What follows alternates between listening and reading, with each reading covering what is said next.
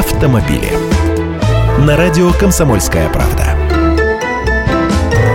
Здравствуйте. Правительство утвердило максимальные размеры платы за проезд по платным федеральным автодорогам. Платных трасс становится все больше и цены очень сильно отличаются. Кто сколько назначит, столько и придется платить, прямо как на базаре. Но теперь правительство определило максимумы. Не все там просто. Максимальная стоимость проезда по платным трассам и их участкам варьируется от 3 рублей до 9,5 рублей за километр. Так что 25 рублей за километр на участке МКАД Шереметьево на новой платной Ленинградке это явный перебор?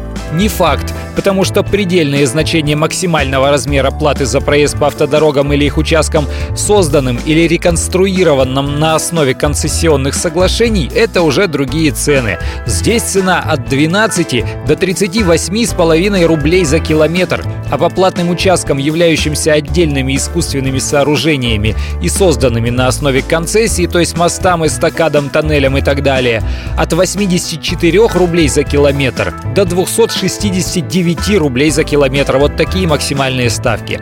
Пока еще никто из командиров платных дорог никак не отреагировал, а платных пересмотра тарифов на проезд не сообщил. Будем следить, снизится ли оплата на трассе М11 Москва-Санкт-Петербург, ведь из-за дороговизны на этой дороге и разгорелся весь сыр-бор. Я Андрей Гречаник, автоэксперт «Комсомольской правды». Отвечаю на ваши вопросы в программе «Главное вовремя» каждое утро в 8.15 по московскому времени.